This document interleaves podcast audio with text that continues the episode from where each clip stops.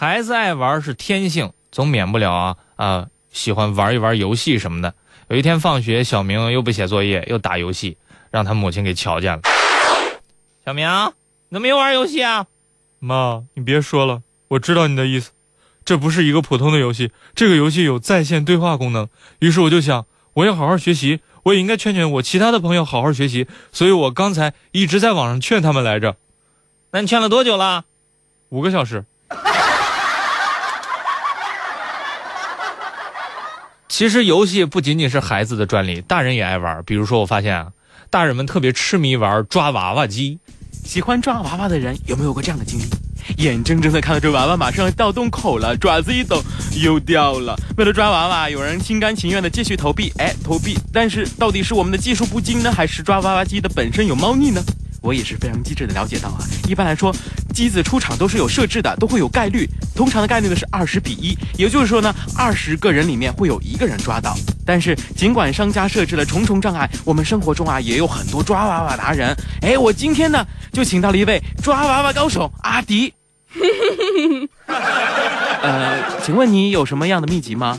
呵呵，秘诀很简单，那就是当当当。比如说你在一台机器上看到一个人抓住了，那你就不要抓了呀，你就换一台机子呀。你要再这么坚持抓，你肯定是抓不住的嘛。还有什么方法吗？有啊，那就是位置。呵呵。对于一般的娃娃哈，要找爪子能够完全收得住的地方抓。比如说你要抓一个小狗，你就抓它的脖子跟屁股，你就不要抓它的耳朵啦，这样就可以了。没错，非常感谢阿迪给我们的分享。反正总是一个秘籍，那就是多花些钱呗。嗯，好的。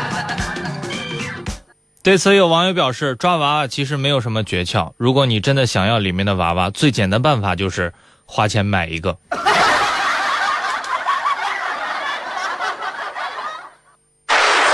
转眼间呢，这个暑假已经结束了啊，各大学校呢都开始开学了。这个时候，在人群当中最好分辨出来的就是学生了，因为一想到开学，他们的脸上就会带上惨绝人寰的表情。这不禁让一些网友想起了以前的青葱岁月，那是大学新生开学的第一天。一哥们儿背着行李来到宿舍，他问躺在下铺睡觉的同学：“哎，哥们儿，你上铺睡着人呢吗？”同学迷迷糊糊的没在意，随口答道：“没有。”那哥们儿随后便用洪荒之力把一大包行李扔到了上铺。后来上下铺的同学就再没有说过话，因为那天上铺没有床板。孩子要去外地读大学了，装备一定要齐全。可现在孩子们的装备可不像原来那么简单了。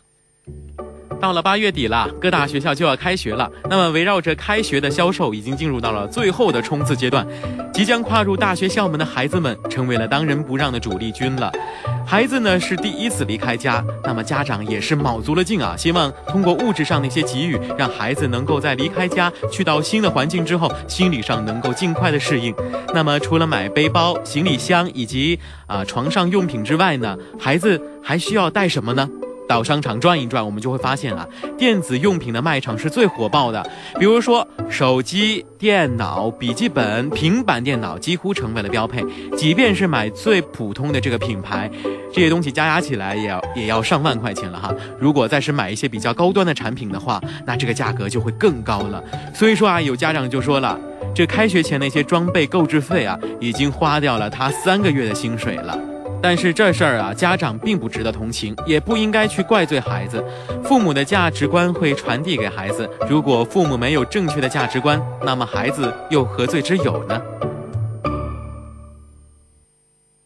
对此，有网友表示：“真怀念那个没有手机的青葱岁月，那个时候谈恋爱靠写信，女生的照片也很清纯。哪像现在的照片，按照朋友圈里的照片找人，这辈子都找不着。”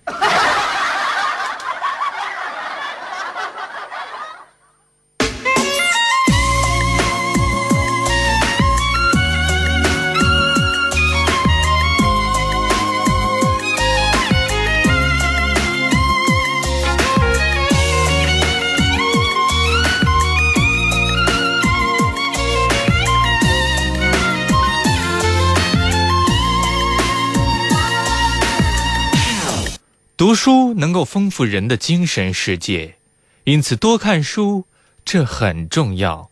必须从小培养。一位网友这样说道。有一天去朋友家串门，他们家的孩子很聪明，我就问他平时爱看书吗？他说爱看，不仅他爱看，连他全家都爱看书。我就问他他们都看什么书呀？孩子回答的非常认真，他说爷爷爱看笑话书，奶奶喜欢看养生书，妈妈爱看烹饪书。妈妈说爸爸呀喜欢看他的秘书。刚刚发生了什么？看书是一个好习惯。最近在温州有一位爱看书的环卫工人，他的故事火遍了当地的朋友圈。在温州永嘉的新华书店，来来往往的买书人常会看到这样一幕：一名身穿橘红色背心的环卫老伯在书柜前捧着书席地而坐，头发花白，面对书本犹如一个孩子般如饥似渴。这位环卫工人姓李，今年六十岁，平时就负责书店附近街面的保洁工作。从凌晨五点多就开始干活的李老伯，虽然到晚上七点多才能收工，但是下午四点以后就会有一点点的空余时间，他就选择到这里来看看书。李老伯也是非常爱惜书本，每次都是把手洗得干干净净的，然后待在一旁默默地读书。李大伯说自己读书很慢，有时候没看几页就要出去工作了。